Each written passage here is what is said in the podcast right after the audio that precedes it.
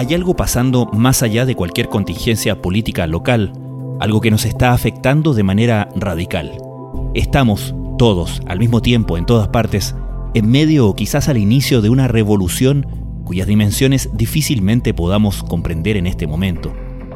Lo que suponía la gran transformación de todo, la digitalización, la transformación del mundo al idioma binario de los datos y la integración y comunicación permanente de los mismos a través de Internet, bien puede haber sido solo la introducción para lo verdaderamente revolucionario, la irrupción de la inteligencia artificial en todas las dimensiones de nuestra vida. Presente en cada conversación, preocupación, proyección y fantasía de nuestros días, el tema de la IA nos está obligando a preguntarnos por la naturaleza misma de aquello que llamamos lo humano y a buscar nuevos métodos y propósitos para nuestras actividades más fundamentales. Una de ellas es la educación. ¿Qué crees que pasaría si pudieras acceder a una educación personalizada? ¿Te imaginas que se pudiese adaptar a tus capacidades y habilidades específicas? Ahí la atención y preocupación ha evolucionado desde las más inmediatas amenazas y oportunidades presentadas por ChatGPT hasta la pregunta de qué, cómo y para qué estamos enseñando a nuestros hijos. Para quienes ya llevan un tiempo trabajando en la sistematización y digitalización de los procesos ligados a la educación, las preguntas y desafíos planteados por las herramientas de la IA son ya parte de la realidad en el presente. La empresa chilena Lirmi está dentro del grupo de compañías llamadas EdTechs, es decir, que ofrecen soluciones tecnológicas en la educación. Desde hace nueve años han estado perfeccionando un software de gestión que permite a los colegios ordenar y automatizar toda la actividad curricular. Y hoy ya han comenzado a integrar a la inteligencia artificial en sus procesos y a dimensionar todo lo que ello significa. Emerson Marín, cofundador y director ejecutivo del IRMI, reflexiona hoy en Crónica Estéreo sobre las implicancias de integrar la inteligencia artificial en la educación.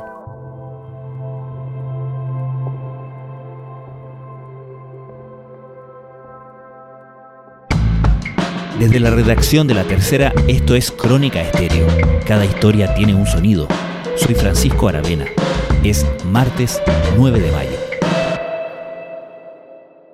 Comenzamos hace ya nueve años atrás. Partimos siendo un software de gestión del proceso de enseñanza-aprendizaje. Hacíamos diseño de clases y evaluaciones. Todo esto mediante software, por supuesto. Pero actualmente somos un sistema operativo para los colegios. O sea, el colegio tiene una serie de procesos más o menos 50 procesos dentro del quehacer diario de un colegio y todos esos procesos los pueden hacer hoy día con nosotros. Todos, como hemos pasado por algún colegio en nuestra niñez, adolescencia, incluso después la universidad, casi la tomamos como si fuese un colegio, creemos hasta cierto punto que entendemos la naturaleza de una organización educativa. Pero en realidad, desde que, no sé, yo estuve en el colegio hace harto años atrás, como 20 años van a salir de la ciencia media, y ha cambiado mucho. Y me permite ver hoy día que el colegio es una organización compleja sumamente complejo. Es un colegio, imagínate una organización que atiende a mil estudiantes, es decir, mil clientes, por llamarlo de alguna manera. Más o menos, con mil estudiantes tienes dos mil padres de familia y más o menos unos 150 profesores. Estamos hablando de una organización de más o menos cuatro mil personas. Una organización de 4.000 personas tiene muchas complejidades de comunicación, de datos, se generan cientos de miles de preguntas e información cada dos meses más o menos en un colegio, preguntas, pruebas, calificaciones, mensajes, etc. Y todo esto, el colegio por décadas lo ha manejado en papel. En papel, después evolucionó un poco a las planillas de Excel, pero nunca ha tenido un manejo realmente como hoy día manejaríamos una organización cualquiera. O sea, piensa en una empresa privada de 4.000 o 4.000 personas, no se manejaría con Excel y con papel hoy día en el 2023, se maneja con software. Entonces, creo que es importante eso como contexto para entender que el colegio no es ese lugar trivial o una escuelita con 20 personas, 50 personas, sino que estamos hablando de cientos, incluso de miles de personas que generan millones de datos al año y esos datos no se están utilizando y van generando una serie de procesos que hacen perder tiempo, que hacen perder foco, que hacen no te permiten hacer mejor enseñanza y hay una serie de dificultades en un colegio. Entonces, ¿qué es lo que nosotros hacemos? Básicamente entendimos esta necesidad gracias a Isabel, que es nuestra cofundadora y profesora. Ella lleva más de 10 años haciendo clases, entonces entendía perfectamente cuál era la necesidad dentro de un colegio y nos permitió construir un producto de software que toma estos procesos, los entiende y los simplificamos. Por lo tanto, hoy día un colegio puede entrar al IRMI y puede empezar a hacer todo eso que antes les tomaba, por ejemplo, 100 horas al mes hacerlo, lo puede reducir en un 70%. Entonces lo hace más rápido, le saca valor a los datos y esos datos le permiten tomar mejores decisiones y casi en tiempo real. Es decir, si hay niños que están faltando, por ejemplo, te dar un caso de uso súper sencillo, poder anticiparse antes de que se vuelva una ausencia crónica, antes de que se vuelva deserción escolar. Entonces el IRMI levanta esa alerta a los directivos, los directivos pueden tener una radiografía de los niños para saber cuál es su situación, cómo va su aprendizaje, por qué estará faltando, a lo mejor tienen problemas con otros compañeros, etc. Todo eso, esas situaciones humanas, las transformamos en datos y esos datos permiten tomar decisiones. Y así una serie de otras circunstancias. Eso, eso es lo que nosotros hoy día hacemos. Recuerda, la tecnología siempre estará ahí para ayudarnos a mejorar, pero depende de nosotros aprovecharla al máximo.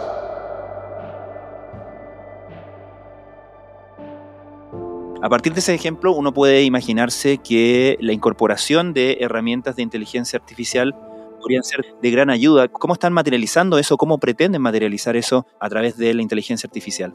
Para hacer inteligencia artificial se requieren esencialmente datos. Y hoy día al IRMI eh, trabajamos básicamente con un tercio de los colegios de Chile, por lo tanto algo que abunda en nuestro sistema son datos. Y todos los días estos datos reflejan, como te mencionaba, el quehacer cotidiano de un colegio desde que un niño se cayó en el recreo y eso se registra al IRMI hasta que un profesor aplicó una evaluación y muestre ciertas tendencias de aprendizaje. Entonces, para nosotros el paso orgánico y lógico es colocar a nuestra data, ponerla como entre comillas a disposición de la inteligencia artificial de algunos algoritmos que nos permitan no solamente predecir, lo que hacemos hoy día, sino que también poder recomendar, poder eh, ayudar con algunos ejemplos, con templates, con feedback automático al estudiante. Todas esas cosas que para un profesor por tiempo es imposible hacer, o para un director por tiempo nuevamente es imposible de hacerlo en el día a día. ¿ya? O sea, tú puedes hacer un proceso de feedback a tus 150 profesores, pero no lo puedes hacer una o dos veces al año, porque por tiempo no te da más que eso. Pero con inteligencia artificial este proceso podría ser cada dos meses. Entonces imagínate un, un equipo de profesores que cada dos meses, basado en sus datos, tienen feedback súper pertinente de su director más la inteligencia artificial la inteligencia artificial puede ser realmente útil para empoderar a los trabajadores de hoy y crear nuevas y emocionantes oportunidades para los trabajadores del futuro. Un poco para allá es lo que estamos haciendo, o sea, tomar en valor todos los datos que ya tenemos y poder generar instancias que hoy día son imposibles de generar por la falta de tiempo y la operación rápida que tiene un colegio. Eso es como lo, principal que, que queremos hacer con IA. ¿Y en lo concreto cómo lo están llevando a cabo? Mira, estamos hoy día en una etapa beta, diría. Estamos poniendo eh, inteligencia artificial para construir recursos para los profesores, como guías, actividades, etc. Es decir, lo estamos usando, nosotros tenemos un equipo editorial que construye estos elementos, ¿ya? Pero ahora ese equipo lo está haciendo dos o tres veces más rápido gracias a la inteligencia artificial, o sea, podemos generar más recursos en menor tiempo. También lo estamos colocando para la construcción de evaluaciones. Por ejemplo, un profesor dice que no hacer evaluar la célula y la inteligencia artificial le va a poder proponer preguntas, alternativas, rúbricas, etcétera, imágenes, etcétera. Y quizás lo más trascendental que estamos implementando es el feedback automático hacia los estudiantes. Que el estudiante rinde una evaluación y no solamente obtenga una calificación, sino que obtenga sugerencias de dónde tiene que mejorar y cómo mejorar. Y el feedback ha estado demostrado por estudios científicos que es lo que más mueve la aguja en términos de aprendizaje el feedback hacia el estudiante es lo que realmente genera los cambios en un sistema educativo. Entonces ahí hay un gap gigantesco que podemos generar con, con inteligencia artificial aplicada al colegio. La inteligencia artificial eliminará los empleos monótonos. Pero casi todos los países siguen educando a los niños y examinando con nota como si fueran robots. Ustedes, Emerson, son una, plataforma que ya cuenta con, una buena cartera de clientes en, Chile y que tienen eh, planes y han empezado, entiendo, un proceso de internacionalización, ¿correcto? Es correcto, sí. Cuéntanos un poco de ese proceso y cómo va cambiando el modelo de lo que ustedes ofrecen, el servicio que ofrecen según las realidades de cada país donde se establecen, porque me imagino que hay que tomar en cuenta ciertas dinámicas locales, ¿no? Claro, mira, lo que pasa es que Chile en general, si lo comparamos con países de, América Latina, estamos avanzados como entre 5 a 7 años. Estamos varios pasos adelante eh, respecto al resto de los países. Obviamente hay ciertos segmentos de colegios particulares pagados muy caros que están homologados. O sea, un colegio particular caro de Chile es más o menos igual que un colegio particular caro de Lima, Colombia o donde sea pero eso representa menos del 5% de la totalidad de los colegios de un país. Entonces hablemos del otro 95%, que es lo que realmente impacta y, se traduce en la educación de Latinoamérica. Entonces tenemos una ventaja. porque Chile ya tiene muchas cosas adelantadas. Eso es lo primero que me gustaría mencionar. Y lo segundo es que los colegios, si lo miramos como una pirámide, tienen al menos cuatro fases.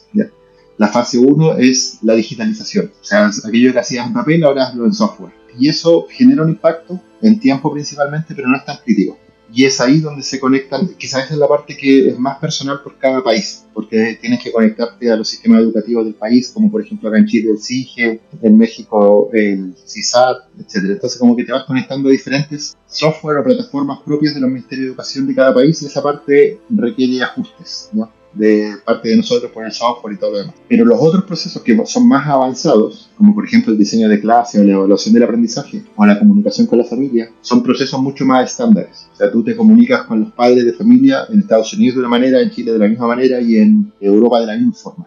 Posiblemente con diferentes herramientas y en un diferente idioma, pero el mensaje es más o menos el mismo. La forma de evaluar es más o menos la misma. Entonces, nosotros tuvimos la ventaja de aparecer en Chile, por lo tanto aparecer al tiro cinco años adelante del resto de Latinoamérica. Y la segunda ventaja, que fue, diría que por suerte, porque no, no es algo que hicimos tan conscientemente, es que nosotros entramos a, llevar una solución a los colegios no en la base de la pirámide, sino que como en la mitad de la pirámide, en estos procesos que son más transversales. Entonces, esto, eso hasta cierto punto nos permite crecer más rápido en Latinoamérica, porque estamos creciendo en aquellos trabajos, en aquellos procesos que son estándar que no, dependen tanto de cada país. Eh, entonces esa es la parte que estamos internacionalizando más rápido. Igual vamos después, por ejemplo en México ya estamos adecuando nuestro sistema para que se conecte con los sistemas gubernamentales, por decirlo de alguna forma. Pero primero entramos con la parte de planificación, evaluación y comunicación. Sí, también te lo preguntaba porque, porque a la hora de incorporar no solamente las herramientas mismas de inteligencia artificial, sino que los datos que la alimentan, me imagino que son cosas a tener en consideración, ¿no? No solamente respecto de la naturaleza o incluso los protocolos en los que están expresados o no esos datos, qué tan conectados están, qué tan homologables son unos de otros, sino también en términos de las regulaciones o, u otras consideraciones por el estilo en, en cada territorio? Sí, definitivamente. O sea, cuando tú le das instrucciones a una inteligencia artificial, le estás pasando variables por ejemplo, nosotros le pasamos, para crear una pregunta, le pasamos el grado del estudiante, primer grado, segundo grado, cuarto, quinto, sexto, octavo, etc. Le pasamos el currículum, que eso sí varía de México a Chile, por ejemplo. En México la escuela mexicana es diferente del currículum chileno. Y le pasamos otros, otros datos como comportamiento o nivel socioeconómico para que use algún tipo de lenguaje y cultura y se adecue a ese elemento. Lo interesante de un algoritmo de, de lenguaje grande como ChatGPT, por ejemplo, es que esas variables para el algoritmo son las toma y las aplica. Entonces simplemente nosotros nos enfocamos en pasarle bien las variables correctas. Y el algoritmo va a hacer su trabajo, va a generar la misma pregunta, o sea, no la misma pregunta, pero va a lograr generar una pregunta en Chile, otra en México y otra en España, por ejemplo, adecuada a los contextos de estos tres países que son diferentes.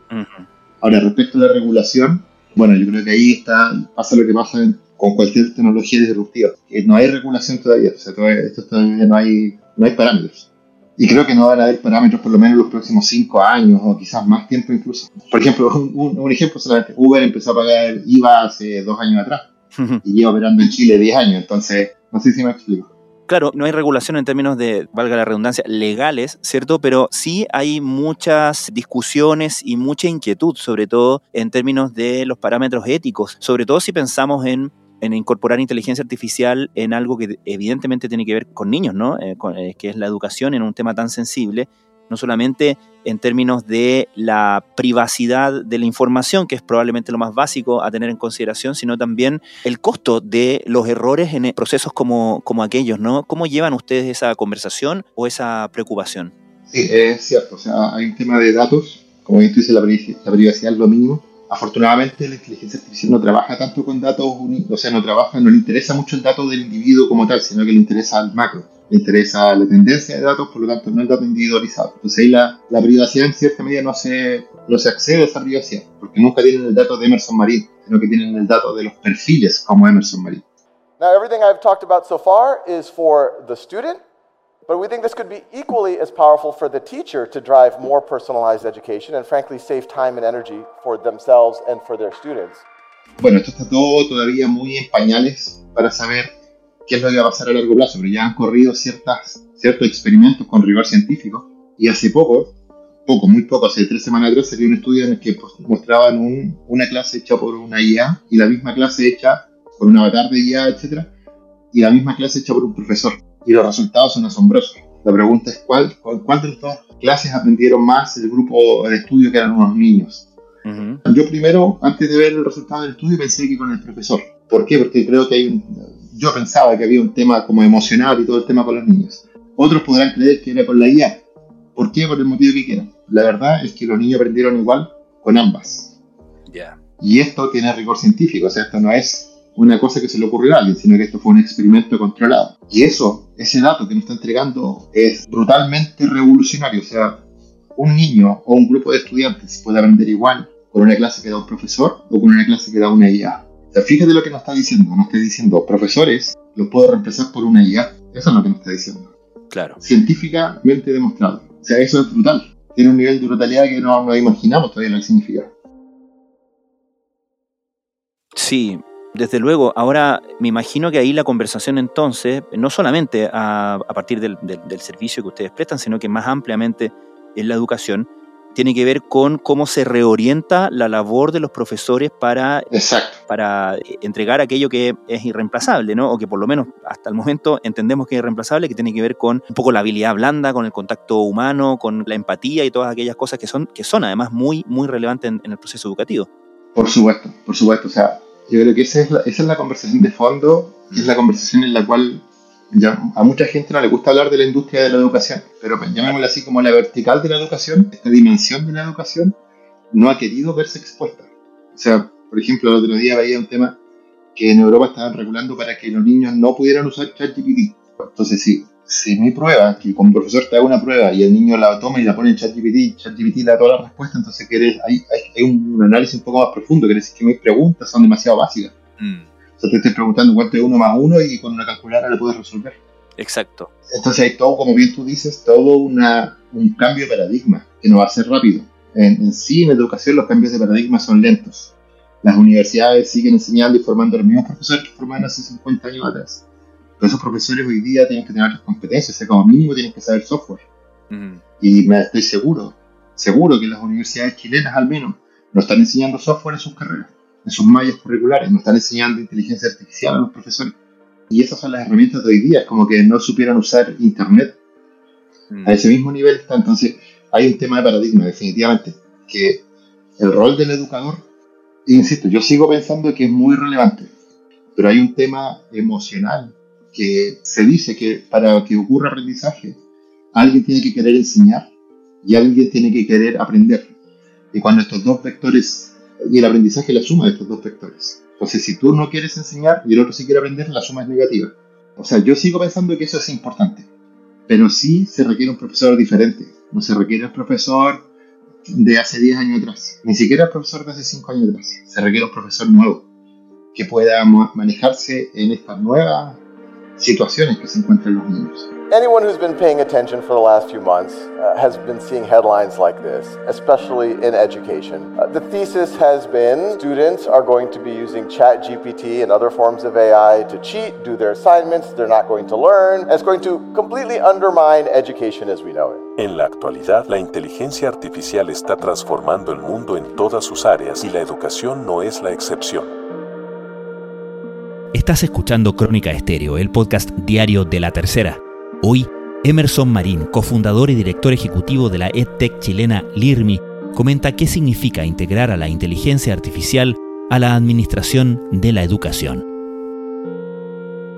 Hay, un punto que se ha mm, sacado colación, por así decirlo, a raíz de esta conversación, y que es una visión un poquito más optimista en términos de cómo herramientas como esta, en lugar de amenazar lo que, lo que deberían hacer lo que hacen también, es obligar a dinamizar y a generar cambios que ya deberían haberse hecho hace tiempo, no solamente en los procesos educativos, sino que, por ejemplo, en la manera en que evaluamos.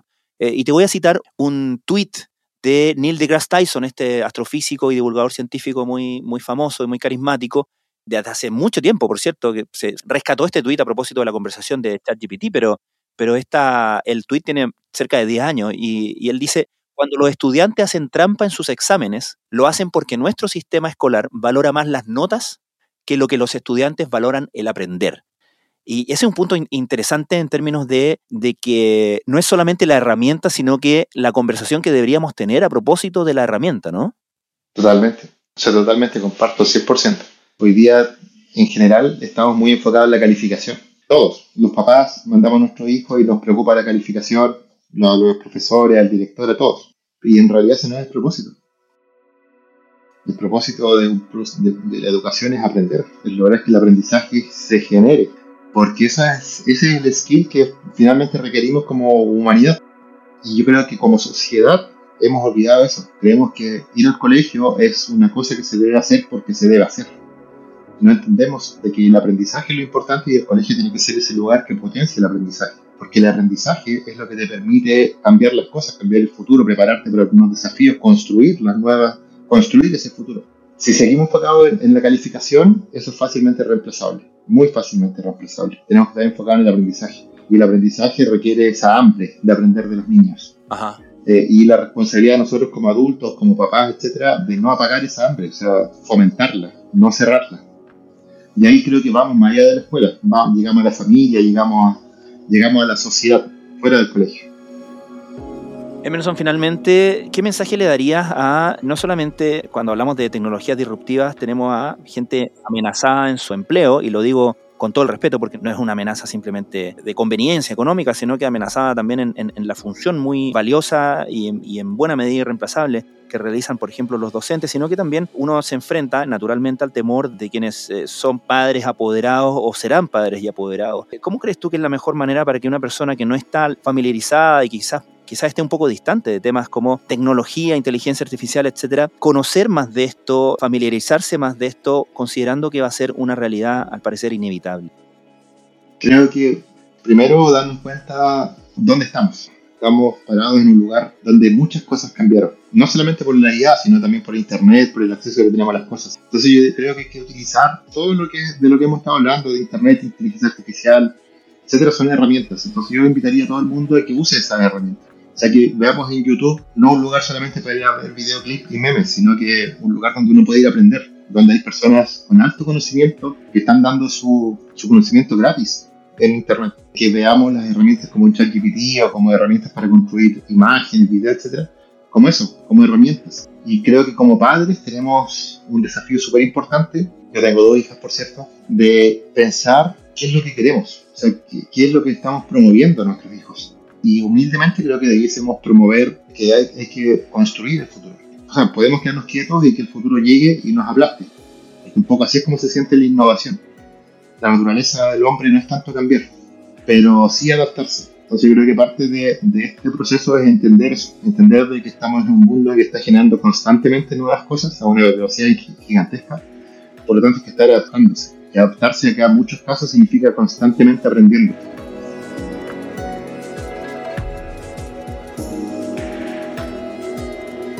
Emerson Marín, muchísimas gracias por esta conversación.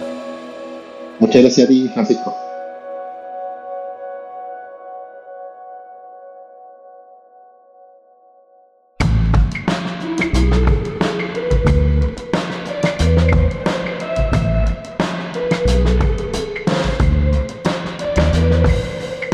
Crónica Estéreo es un podcast original de La Tercera. La edición y conducción es de quien les habla, Francisco Aravena. El diseño y postproducción de sonido son de Michel Paulete. Nuestro tema principal es Say Again de Citadel. Escucha todos nuestros episodios en Spotify o en tu plataforma favorita de podcast y en latercera.com. Nos encontramos mañana en una nueva entrega de Crónica Estéreo. Cada historia tiene un sonido el podcast diario de la tercera.